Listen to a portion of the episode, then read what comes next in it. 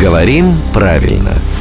Здравствуйте, Володя. Доброе утро. Наверное, очень скоро наступит время, когда можно будет выходить э, на улицу вообще без курток, без всего этого вот многообразия одежды. Например, в одном полувере или в одном пуловере. Поскольку пора определяться с этой историей. Я думаю, что если Рубен выйдет на улицу в одном пуловере, то рейтинги возрастут. Сто процентов. Если только в нем одном, Но в пуловере а, слово, как можно запомнить правильное его произношение, от английского pull over.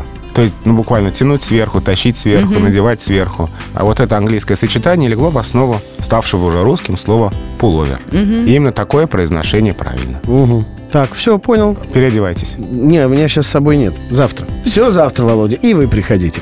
Это главный редактор «Грамотру» Владимир Пахомов. Каждое буднее утро в 7.50, 8.50 и в 9.50.